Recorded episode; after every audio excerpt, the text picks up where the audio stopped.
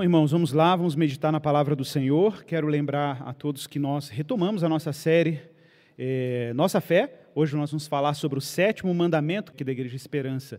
Já fizemos aí uma caminhada pelo credo apostólico, que é um símbolo muito antigo da fé cristã, muito antigo, e que é uma referência básica do cristianismo, confessado pelos cristãos do mundo.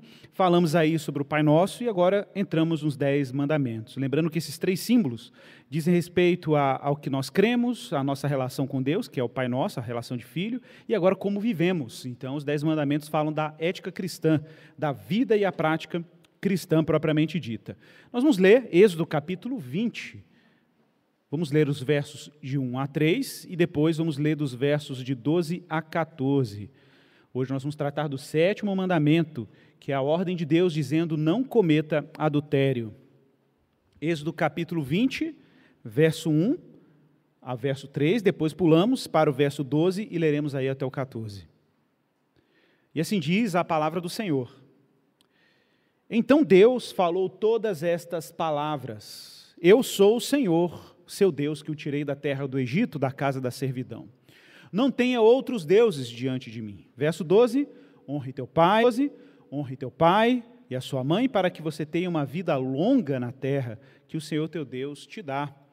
Não mate, não cometa adultério. Oremos.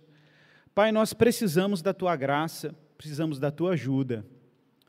Ó oh, Pai, nós pedimos a tua misericórdia para não atrapalharmos a pregação da tua palavra. O Senhor sabe que nós somos vulneráveis e falhos, nós somos imperfeitos, tanto na retórica quanto nas condições adequadas de discernir a tua palavra e a tua vontade.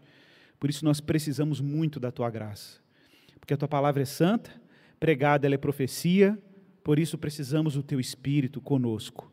Que teu espírito fale conosco. Que o Senhor enderece essa palavra a quem for necessário, Pai. Que o Senhor nos dê responsabilidade na comunicação dela, sobriedade discernimento e coragem para a tua glória e teu louvor, em nome de Jesus. Amém. Irmãos, o tema de hoje então é não adulterarás ou não cometa adultério, é um tema do sétimo mandamento, e eu já vou começar com alguns dados, dados quentes, eu não estou sendo irônico, eu acho. Gente, foi realizada uma pesquisa em 2016 pelo Instituto de Psiquiatria do Hospital das Clínicas, lá da Universidade de São Paulo, da USP, em parceria com a Pfizer. Mas você sabe, a Pfizer ficou conhecida pela vacina, mas ela é mais conhecida pela pílula azul. Né? A pílula que ajuda muita gente aí, né? Então, a pílula azul, ou melhor, o Instituto da Pílula Azul, a Pfizer, e da atual vacina, fez uma parceria com o Hospital das Clínicas, fizeram uma pesquisa sobre fidelidade no casamento, acredite? Sobre qual porcentagem de brasileiros são infiéis em seus casamentos? Foi uma pesquisa por amostragem, eles entrevistaram pessoas das principais cidades brasileiras, as capitais. A faixa etária pesquisada foi entre 18 e 70 anos de idade, apesar de que a média da pesquisa ficou na casa dos 33 anos.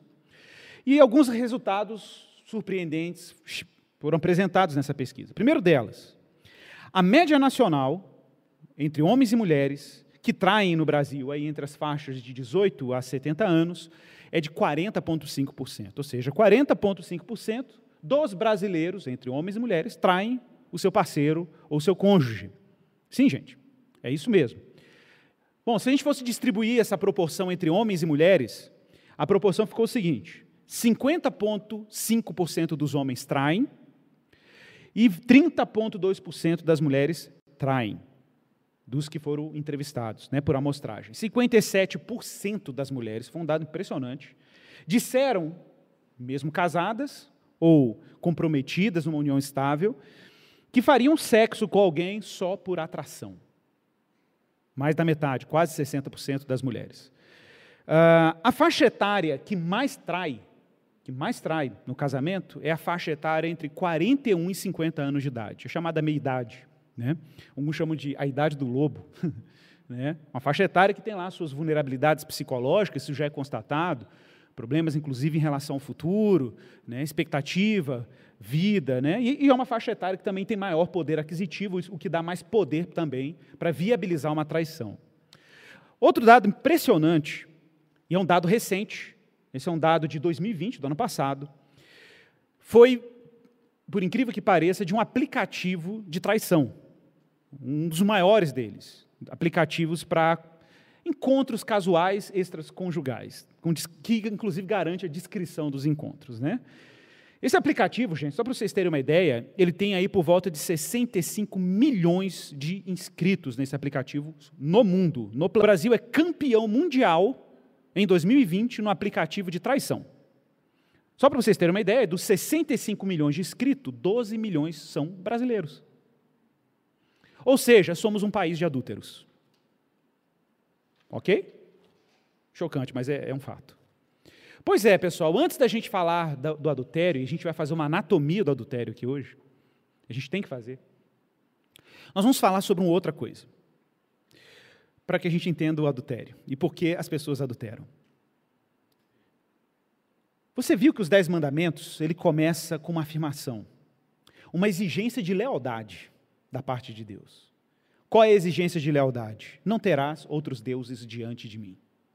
Antes de qualquer lealdade horizontal, antes de qualquer lealdade nas relações humanas, Deus está exigindo lealdade em relação a quem Ele é. E não é apenas uma lealdade em que Deus exerce poder de cima para baixo e a gente é obrigado a se submeter ao poder dele. Não. Deus está conduzindo o seu povo e persuadindo o seu povo a ter Deus como objeto primeiro, também com o próximo. O livro Israel, o Senhor nosso Deus é o único Senhor, por isso amarás. A ordem é amarás o Senhor teu Deus de todo o teu coração, de toda a tua alma e de todo o teu poder. Então, observe que a gente não pode olhar para os mandamentos de Deus numa lógica de uma imposição moral, em que a gente precisa ter uma lista de obrigações que a gente vai checando para ver se Deus nos aceita.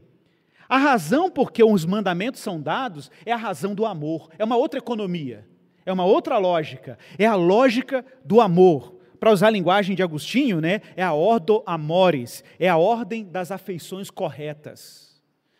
A ideia é que se eu amo a Deus e se eu tenho em Deus toda a minha alegria, todo o meu prazer, se meu coração se tornou cativo por quem Ele é, esse que é a fonte perene, contínua e eterna de toda beleza, bondade e verdade, eu receberia as instruções de Deus como dádivas e não como uma lista impositiva, como um lugar que eu fico fazendo cálculos morais. Qual é o limite? Qual é a linha? Qual é o limiar? Eu, eu, eu posso transgredir isso aqui? Posso ficar aqui? Né? Esse tipo de cálculo, que é um cálculo que funciona pela, pela, pela lógica do legalismo. Já falei sobre isso por uma outra economia, que não é a economia da dádiva, é a economia da dívida. E se somos salvos pela graça, e se fomos libertos pela mão forte, o braço poderoso de Deus do Egito, né, a nossa economia é baseada no maná, é baseada no cuidado, é baseada no presente de Deus, e não um povo que tem falta e demanda o tempo inteiro. Jesus, lá em Mateus 22, verso 36, nós falamos desse texto aqui também. Jesus usa o verbo amar duas vezes para tratar da lei do Senhor. É curioso pensar que a ideia de que a lei de Deus foi dada e ela tem como fundamento o amor está na própria linguagem de Jesus. Estava no Antigo Testamento, na Torá, mas está na própria linguagem de Jesus. Jesus diz claramente, quando o fariseu pergunta qual é o maior dos mandamentos, e Jesus responde: Olha, ele fala o amar de duas formas. Amarás o seu teu Deus de todo o teu coração, ele cita Deuteronômio, o Shema, e depois ele fala: amarás o teu próximo como a ti mesmo. Então, observe: existe uma ordem baseada no amor. Então, a nossa relação com a lei de Deus não é uma relação de medo, pavor, de ficar testando limites morais. Isso é religiosidade, isso é legalismo. As razões por que cristãos amam e aspiram em cumprir os mandamentos de Deus é porque ele entrou e foi arrebatado por Deus para uma relação de profundo amor por Deus. E eu quero falar amor aqui no sentido bem erótico do termo. Eu quero falar de um amor que te excita. Eu quero falar de um amor que aquece o coração. Eu quero falar de um amor que, como Agostinho, quando abriu as Escrituras, escreve, trouxe rubor no seu rosto. Ele ficou aquecido, excitado por esse amor. Porque se o seu coração trata com calor e fervor experiências sexuais um pouco fora daquilo que Deus determina, saiba, meu irmão, que esse desejo ardente que está no seu coração tem um objetivo. E o objetivo é que o nosso coração esteja a serviço de um profundo fascínio, culto e adoração por esse bem definitivo, que é o próprio Deus. Então, antes de falar daquilo que nos excita sexualmente, e a gente vai olhar para uma outra instituição que Deus, um Deus que ama, e um Deus que deve ser amado por nós, ele, ele cria, ele cria uma instituição, ele cria um contexto para que a gente desfrute dos bens dele dentro das normas dele, porque os bens são sagrados. Não sei se você sabe disso, mas é, é irônico pensar que a nossa geração, não a nossa geração, umas duas para frente da nossa aí já, né? O pessoal chama de iGen, é uma geração que faz menos sexo.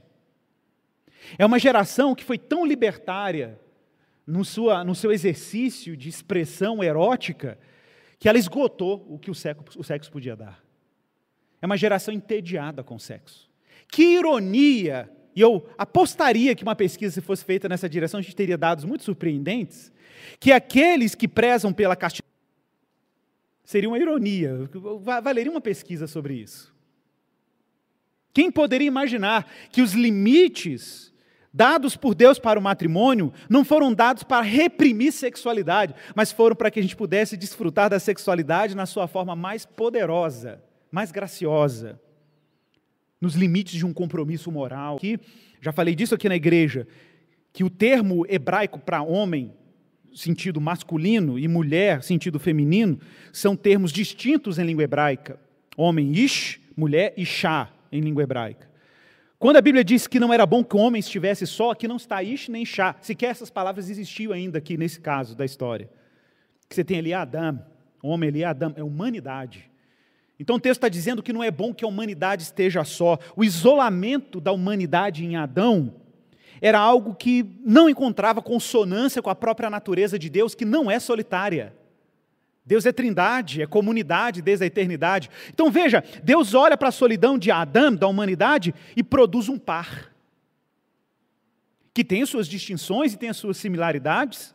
Mas o que é curioso é como que o próprio texto de Gênesis diz, no verso 23 do capítulo 2, e o homem disse: Esta, afinal, é osso dos meus ossos, carne da minha carne, e será chamada varoa, porque do varão foi tirada. Ou será chamada mulher, porque do homem foi, foi tirado. A gente tinha um pauzinho. Bom, ok? Pessoal, muito, muito, peço desculpas aí, nós tivemos um problema com a conexão. É, voltamos ao normal aqui. Esperamos que estabilize, mas se não, fiquem preparados, porque hoje a internet não está muito estável, mas acontece. Transmissões online tem essas coisas, né? Gente, então vamos lá, voltando aqui ao nosso assunto. Então Deus olhou para a solidão de Adão, de, do homem, viu que não era bom, produziu aí uma, uma, uma parceria. Mas o que é interessante é a ideia que está no verso 24 de Gênesis 2. Por isso o homem deixa pai e mãe se une à sua mulher, tornando-se os dois uma só carne. É curioso pensar que Deus construiu essa paridade e é na unidade dessa diversidade entre homem e mulher que nós encontramos, de novo, humanidade.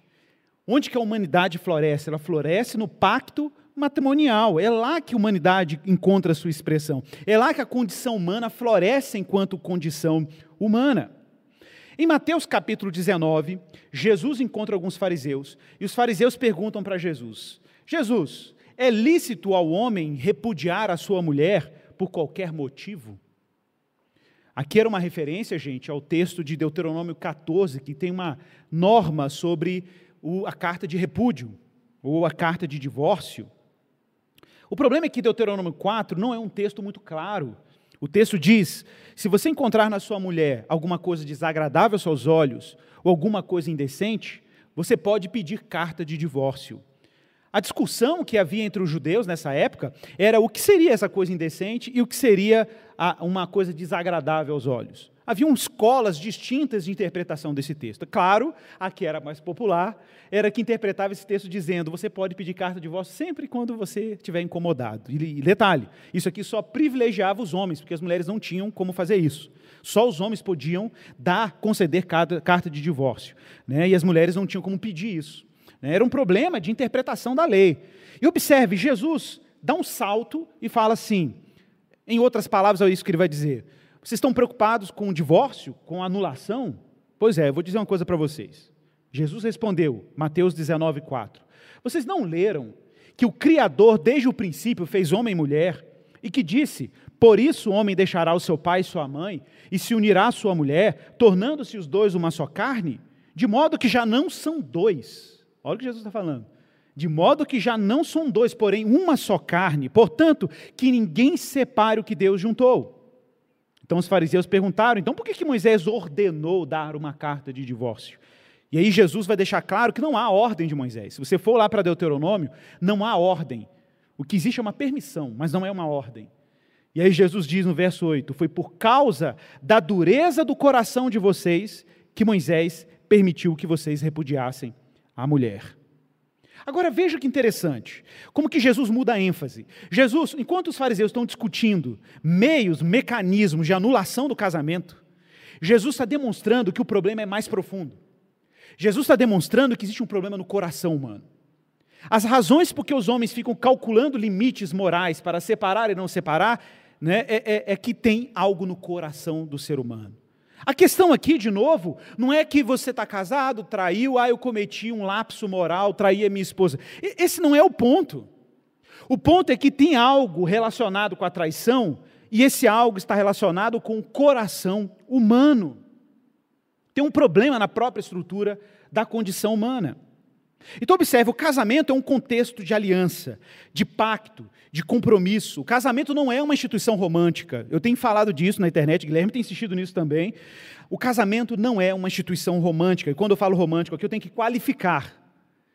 Porque, infelizmente, no nosso imaginário hollywoodiano, a gente fala romântico, você imagina um buquê de flor e uma caixa de bombom de chocolate em forma de coração. Mas isso não é, não é o sentido. Romantismo, para começar, é uma ideologia, gente com data. 1830, para ser mais específico, começa o movimento romântico. É um movimento literário, cultural, um movimento de arte, mas que carrega consigo a ideia de que o ser humano pode encontrar na relação com o outro, numa relação amorosa com o outro, numa relação idealizada com o outro, satisfação para demandas existenciais profundas. Às vezes você não vai nem encontrar resposta na relação, mas o, o, movimento de buscar no outro isso é um movimento em si utópico e é um movimento em si romântico.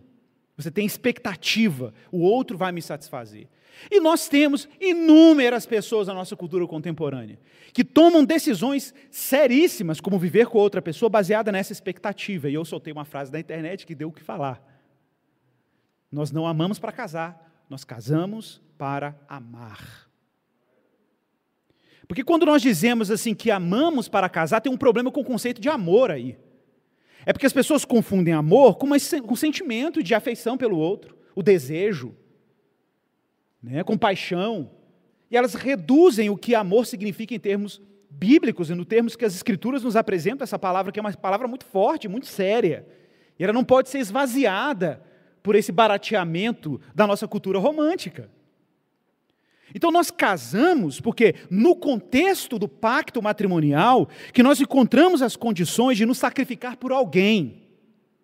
Eu já citei aqui Alan de Botton, um filósofo ateu, que escreveu um artigo para o The Guardian dizendo: você casará com a pessoa errada. Ele diz: o casamento não é o lugar para ser feliz, mas certamente é o melhor lugar para a gente ser adulto.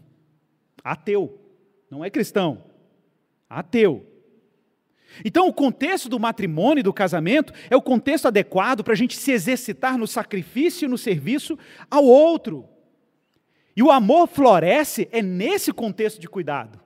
O amor, enquanto serviço de entrega, compaixão e dedicação ao outro, floresce num contexto em que a aliança foi firmada diante de Deus e o nosso coração se aquieta nele, e ali nós temos trocas de bens, permuta de dádivas, trocas de experiência, eu me torno mais homem por causa da mulher com quem eu casei, a minha mulher se torna mais mulher por causa do homem com quem ela se casou, a gente cria um ambiente de segurança relacional, cuidado, proteção dos filhos, é isso que é essa instituição sagrada chamada família. Mas nós precisamos fazer agora uma anatomia do adultério, que é uma antítese dessa instituição que é uma quebra de uma aliança, de um pacto, de compromissos firmados entre homem e mulher, de profunda confiança de um para com o outro. E repito, o que está em jogo aqui não é ser vergonhice. O que está em jogo aqui é quem você ama. O que está em jogo aqui é o que está na raiz do seu coração e que te leva, às vezes, a cogitar a possibilidade de uma traição.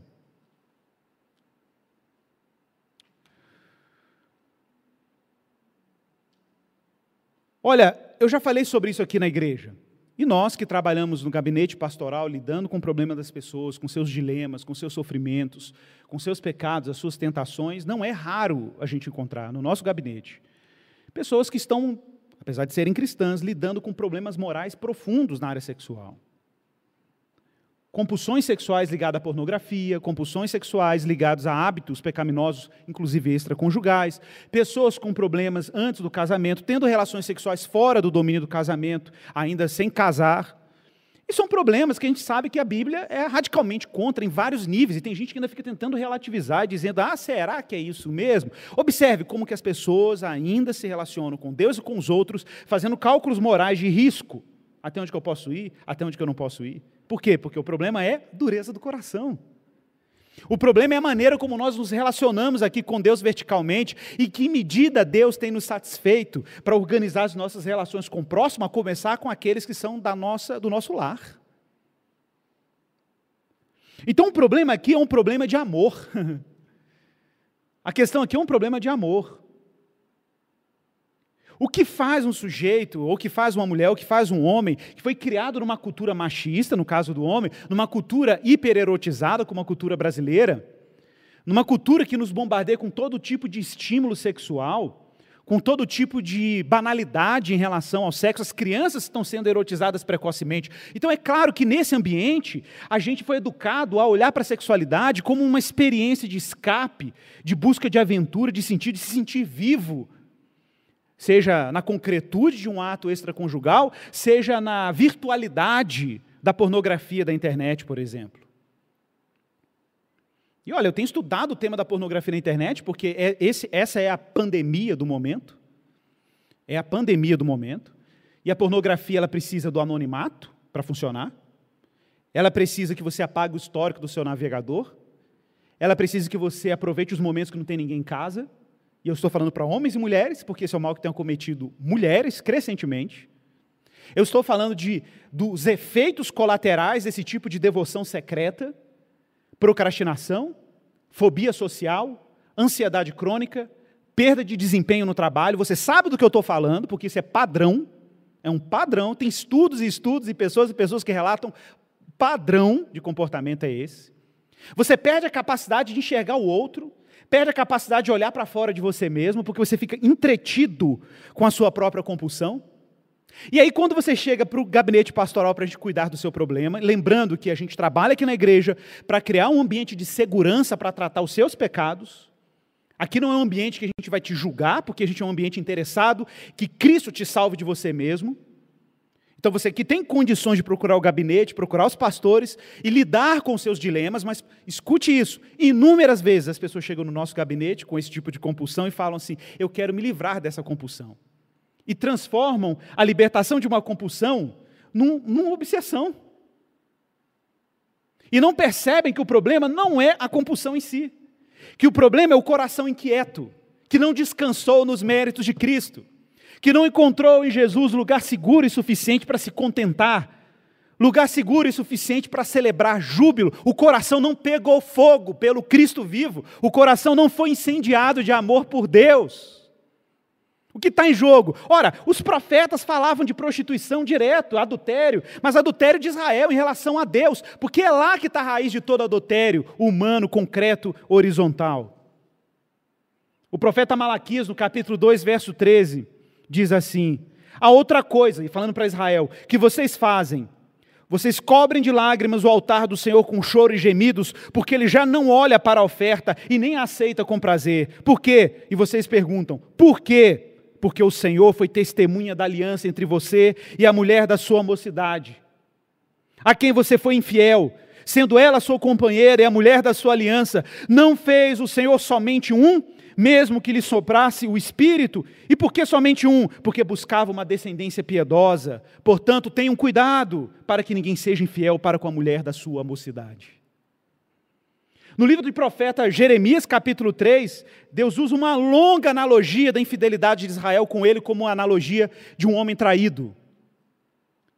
O Senhor diz: Olha, por causa de tudo isso, por ter Israel e Judá cometido adultério, Eu despedi a rebelde Israel e lhe dei carta de divórcio. Vi que a irmã dela, traiçoeira Judá, não ficou com medo, mas também, como ela, se entregou à prostituição. E aconteceu que, pela facilidade com que se entregou à prostituição, ela contaminou a terra. Por quê? Porque adulterou adorando pedras e árvores. Então, observe: o que move o ser humano em direção à traição é que existe uma desordem das afeições. Se a lei de Deus foi entregue para ordenar as nossas relações, se Deus entregou a lei dele para que a gente tivesse uma relação de amor com Deus e acolhesse a ordem de Deus como um bem, o adultério só pode ser evidência, só pode ser o sinal, pode ser o sintoma de uma enfermidade muito mais radical. Muito mais radical. Existe uma desordem radical. Deus te deu a instituição, te deu o cônjuge, te deu a família, e uma desordem começa a corroer as relações dentro de casa, estender essas, a, correr a sua própria existência, o seu senso de pureza começa a ser corroído também, porque o seu coração se encontra inquieto, devorando tudo que está ao seu redor. Lembra que eu falei? A economia do reino a economia da dádiva e não da dívida. É claro que você não vai conseguir olhar para o outro e amar o outro.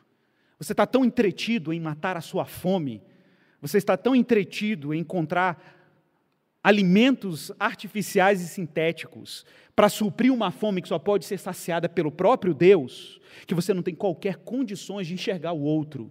Quantas vezes ouvi esses relatórios, relatos no meu gabinete, pessoas que não conseguiam enxergar a esposa carregando uma bolsa pesada, que não conseguiam enxergar o outro sofrendo, porque de tão entretido com as suas demandas internas, suas compulsões, seus vícios, suas distrações sexuais. É possível para um homem olhar para uma mulher com um olhar puro? Pergunto. É possível para uma mulher olhar para as relações de forma pura, sem criar a expectativa de que o homem vai te satisfazer e cair numa loucura típica da mulher samaritana? Você se lembra do texto da mulher samaritana? Gente, esse texto para mim é, é essencial. Jesus chega em Samaria, a mulher não era bem vista pelos judeus, de qualquer forma, independente da vida dela. Jesus chega para a mulher samaritana, pede água, Observe, ela está tão entretida consigo mesma que sequer ela foi capaz de pegar o cântaro e tá, mata a sua sede aqui, porque é isso mesmo. Ela está em si mesmada, entretida com seus problemas, o sol escaldante, uma mulher má vista pela sociedade, pela sua própria comunidade, e ao pegar aquela água, Jesus pergunta: me dá água? Não, não, é muito difícil, o poço é fundo. Ah, se você soubesse quem está falando com você, você me pediria e eu te daria água viva. Ah, então me dá dessa água, me dá agora. Onde que a gente consegue essa água? Aí Jesus, num truque profético, diz para ela assim: vai lá e chama o seu marido. Aí ela vai e diz assim: não, não, não tenho marido. Disseste bem. Porque já tiveste cinco, e com esse que você está agora, ele não é o seu marido. Agora veja bem, Jesus não está nesse momento preocupado em fazer um juízo moral sobre a mulher samaritana. Você consegue perceber isso no texto? Porque se Jesus fosse um legalista, o que, que ele dizia nesse momento, igual o fariseu? Chame os homens para apedrejar. Essa aqui é uma sirigaita. Ela vai devagarzinho, flor em flor. E bica um, bica o outro. Você é uma sem vergonha. Você não dá conta de ficar no homem, sossegar no homem, não. Que fogo é esse, mulher, que você tem? Isso seria na cultura popular, né? O que, que Jesus fala? O seu problema é mais profundo. Vocês estão entendendo, gente? Que a gente fica nesse joguinho de limite moral, limite moral, o que eu posso fazer, o que eu não posso fazer. Não, a economia de Jesus é outra. A economia de Jesus é: você tem uma sede. E eu quero matar a sua sede. Você tem uma fome. E eu quero matar a sua fome. Se você soubesse quem é que está falando com você, você me pediria e eu te daria uma água viva. É, é outro paradigma. Enquanto a gente está entretido com as compulsões, com os vícios, com os olhares intrometidos, a gente nunca faz a pergunta certa. Você só quer assim, ah, eu queria tanto me libertar desse mal. Não, meu irmão, você precisa amar a coisa certa. A lógica é outra. A economia é outra. Vou citar aqui Jonathan Edwards, tá? o doutor das afeições, do século XVIII. Jonathan Edwards, no livro dele, Afeições Religiosas. Olha que citação sensacional. O ser humano precisa primeiro amar a Deus. Ou ter o coração unido ao dele para enfim poder apreciar e julgar o bem de Deus como se for o seu próprio bem. E anelar, anelar o que? Desejar. E o glorificar a Deus e o alegrar-se nele como anela pela sua própria felicidade. Se uma pessoa ama a Deus e tem um coração tão unido ao dele a ponto de considerar Deus o seu principal bem, e o bem de Deus como seu próprio bem, disso ele terá como consequência e fruto que até o amor próprio, ou o amor pela sua própria felicidade, fará desejar glorificar a Deus e desfrutar dele. Irmãos, então a disputa aqui, de novo, não é uma disputa por uma mudança meramente moral. É totalmente previsível. Um coração que não se encontra contente e satisfeito em Deus, é totalmente previsível que ele se lance em aventuras amorosas, sejam reais ou virtuais.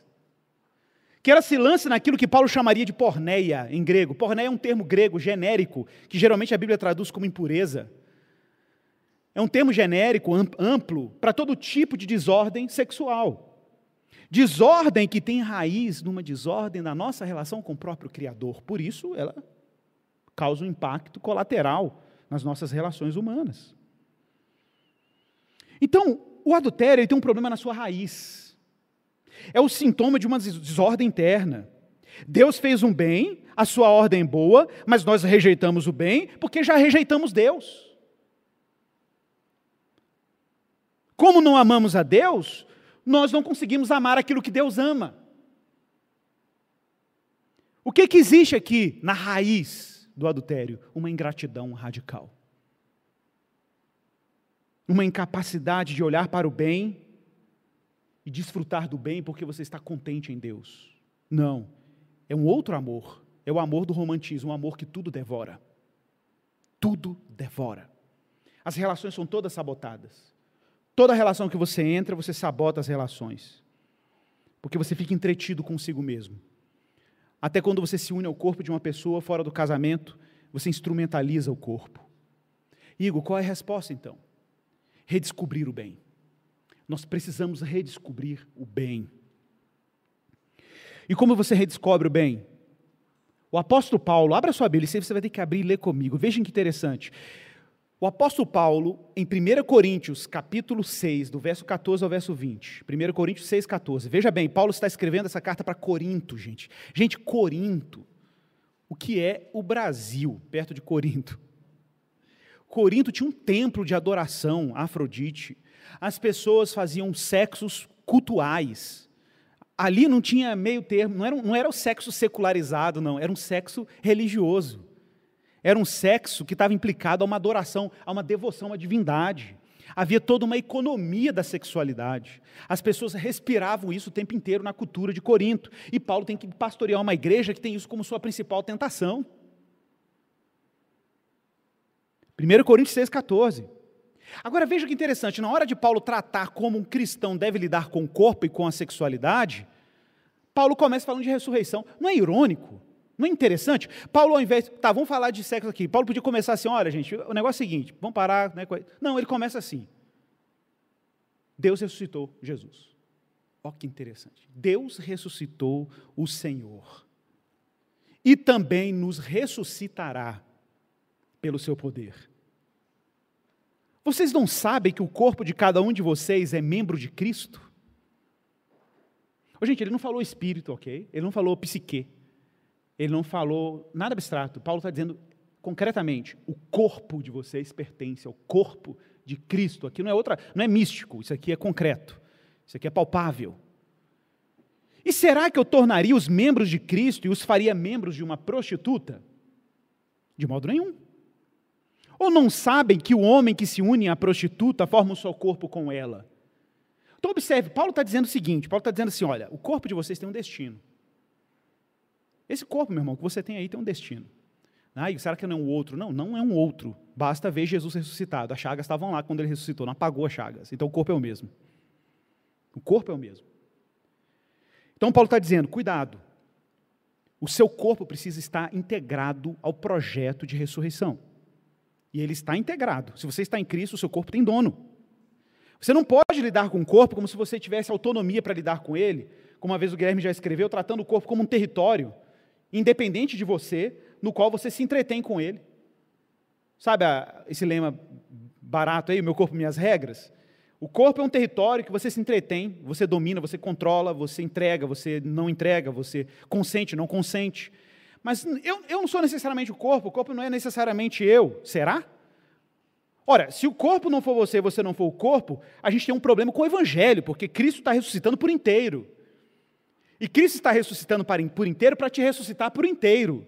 Então o interesse de Deus é por você inteiramente mente, corpo, espírito, alma, todas as dimensões, inclusive o corpo.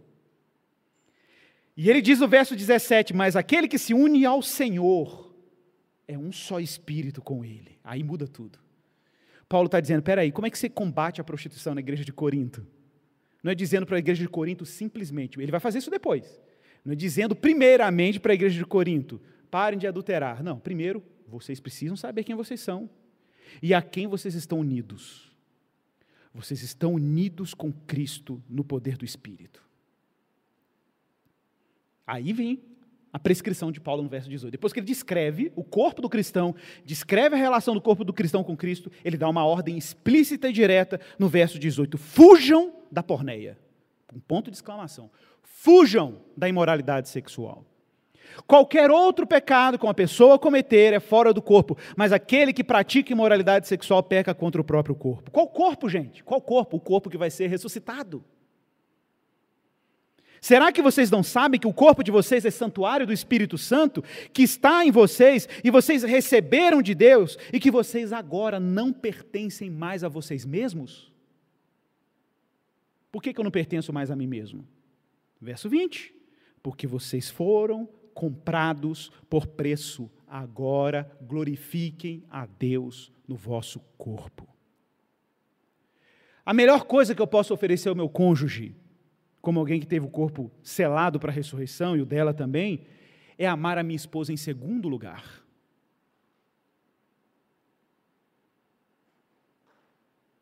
Isso, gente, em segundo lugar. Eu preciso amar a Deus em primeiro lugar. Porque quando eu amo a Deus em primeiro lugar, o meu coração se aquieta. Quando eu amo Deus em primeiro lugar, eu diminuo as expectativas sobre o que a minha esposa pode me prover. Quando eu amo Deus em primeiro lugar, Deus sacia o meu coração com contentamento, eu tenho condições de amar incondicionalmente e servir incondicionalmente o meu cônjuge, ou pelo menos me lançar num programa em que Deus me conforma a esse projeto. É lá em Cristo que eu encontro os meus recursos, porque eu estou unido com Cristo. Eu não estou unido com uma prostituta, eu estou unido com Cristo, e é com Cristo, e é a partir de Cristo que eu tenho os recursos para amar e para servir, enxergar o outro, porque o meu coração se aquietou, eu diminuí as expectativas do que o outro pode me oferecer. Eu me uni a Deus pelo poder do Espírito Santo. Eu não quero apenas evitar o adultério, eu quero amar o meu cônjuge. Não é a economia da dívida, é a economia da dádiva.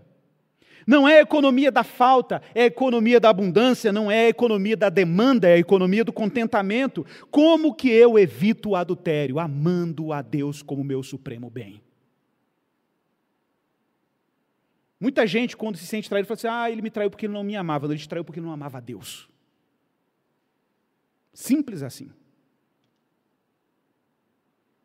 Então pergunte-se se a pornografia para você é uma tentação se infidelidade é uma tentação, se a outra mulher é uma tentação, se o outro homem é uma tentação, se o ambiente de trabalho é um ambiente de tentação, se você ainda continua usando os aplicativos que um cristão não deveria usar, a pergunta que você deve fazer a você mesmo é: o que você está procurando no corpo do outro que você não encontra em Jesus Cristo? Porque enquanto nós consumimos corpos, esses mesmos corpos que nós consumimos, seja por uma tela ou seja fisicamente, são os corpos pelos quais o nosso Cristo deu dele na cruz. Vou falar de um adúltero que se arrependeu. Davi, para encerrar. Salmo 51. O salmo que a gente conhece em latim como miserere, que a gente canta aqui inclusive na época da Páscoa. Que é um salmo belíssimo. E o que me assombra nesse Salmo 51 que é o salmo em que Davi tem a sua, o seu pecado completamente desnudado diante de Deus por causa do profeta Natan. Davi se lança diante de Deus em profundo arrependimento. E o mais impressionante nesse salmo, que é um salmo relativamente longo, é que em nenhum momento a palavra adultério aparece no texto.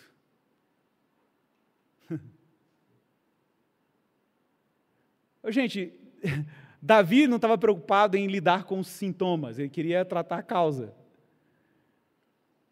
Então, quando você me procura dizendo, estou com uma compulsão, pastor, com pornografia, pastor, estou com um problema, estou traindo a minha mulher, pastor, Deus não quer te libertar apenas de um mal moral.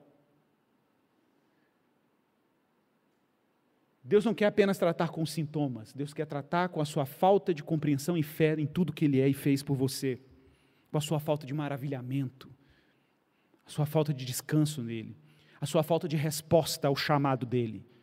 Porque ele chama, meu irmão. Jesus, quando passa na vida de um homem, de uma mulher, ele chama. E quando ele chama, a nossa resposta não é racionalizar, é dar o salto de fé e confiar que ele dá conta de nós. A grande renúncia que está implicada na fé. Aí você fala: o que, que me custa a salvação? Custa tudo. Mas só que o tudo que você acha que é um custo, quando você chega lá em Jesus, você olha para trás e fala: não, não custou nada. Exatamente. Para você agora é um custo gigantesco. Mas depois que você ultrapassa a fronteira do medo e abraça a fé em Cristo e abraça Cristo como Ele é, você olha para trás e fala: era só aquilo? Era só aquilo. Grande parte, meu irmão, da nossa pregação e cuidado pastoral é te salvar, é te salvar, em nome de Cristo, de uma teia de ilusões que você criou de que a sua vida é complexa e você está preso num, num cativeiro. E quando, na verdade, tem um Cristo vivo do outro lado dizendo só para você estender a mão e segurar dele e segui-lo, porque ele é suficiente, ele dá conta de você. Salmo 51. Verso 1, vou ler só um trecho, uns trechos. Compadece-te de mim, ó Deus, segundo a tua benignidade, e segundo a multidão das tuas misericórdias, apaga as minhas transgressões. Lava-me completamente da minha iniquidade e purifica-me do meu pecado, pois eu conheço as minhas transgressões e o meu pecado está sempre diante de ti pequei contra ti. Contra ti somente fiz o que é mal perante os teus olhos, de maneira que serás tido por justo no teu falar, puro no teu julgar. Eu nasci na iniquidade, em pecado me concebeu a minha mãe. Verso 6. Tu te agradas da verdade no íntimo e no oculto me fazes conhecer a sabedoria. Agora presta atenção, purifica-me com ensopo e ficarei limpo, lava-me e ficarei mais alvo do que a neve. Faze-me ouvir júbilo e alegria para que exultem os ossos que esmagastes. Esconde o teu rosto dos meus pecados e apaga todas as minhas iniquidades. Cria em mim, ó Deus, um coração puro e renova dentro de mim um espírito inabalável. Não me lances para fora da tua presença e nem me retires o teu Santo Espírito. Mas o verso 12 é o que você precisa ouvir. Restitui-me a alegria da tua salvação e sustenta-me com espírito voluntário. As nossas aventuras fantasiosas ou concretas são fruto de um coração que se esgotou quanto à alegria da salvação. Igor, como que eu não caio nessas enrascadas? Ou não caio mais nessas enrascadas? Se alegre em Deus. Olhe para a face de Deus em Jesus Cristo e se alegre.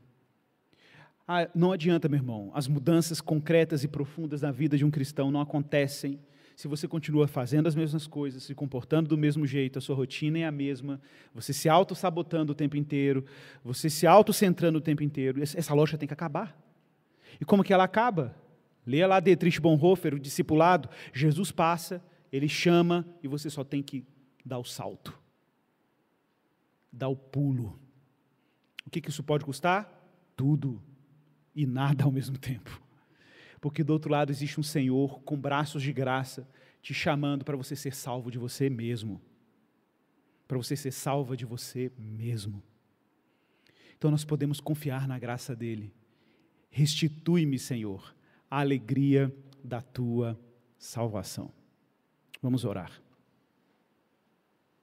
Peça a Deus, peça a Deus graça, para que os seus olhos, os seus pensamentos, as suas relações, as suas expectativas sejam dosadas pela graça de Deus. Mude o eixo da sua atenção, tira ele das suas compulsões e coloque os seus olhos dirigidos a Jesus. A como Deus se revelou a nós pela palavra. Pai, nós somos tão gratos a Ti, porque Tu és fonte de contínua beleza nós é que somos míopes, nós é que somos auto-entretidos e somos às vezes incapazes de enxergar tanta beleza em Ti. Mas o que te pedimos nesse momento é que nós possamos olhar para a porta que é Jesus, e essa porta aberta diante de nós, não hesitarmos em entrar por ela, em passar por ela. Não importa, Pai, quanto tempo esse meu irmão e essa minha irmã teve contato com a igreja, contato com a religião, contato com a fé, mas esse talvez seja o momento dele ouvir dela ouvir o chamamento de Deus dizendo: Vem e me segue. Renuncia-te a ti mesmo, tome a sua cruz e me siga. Esse é o momento de abraçarmos o discipulado. Que o nosso coração, Pai, seja tomado por essa devoção correta. E que o Senhor organize todos os campos da nossa vida a partir desse núcleo, desse centro de gravidade. Que o Senhor nos encha de gratidão, Senhor senso de serviço, de lealdade, de compromisso pactual. Não porque nós temos uma dívida a pagar, mas porque a nossa relação contigo já, já foi reconciliada, já foi restaurada por aquilo que teu filho fez por nós na cruz e na ressurreição. Obrigado por selar o nosso corpo para esse dia bendito. Sim, Jesus, o Senhor dá conta de nós. Sim, Jesus, vence cada palmo da nossa existência e triunfa. Sim, Jesus, governa mente, coração, corpo, todos os aspectos da nossa vida, governe para a tua glória e para o teu louvor, em nome de Jesus. Amém.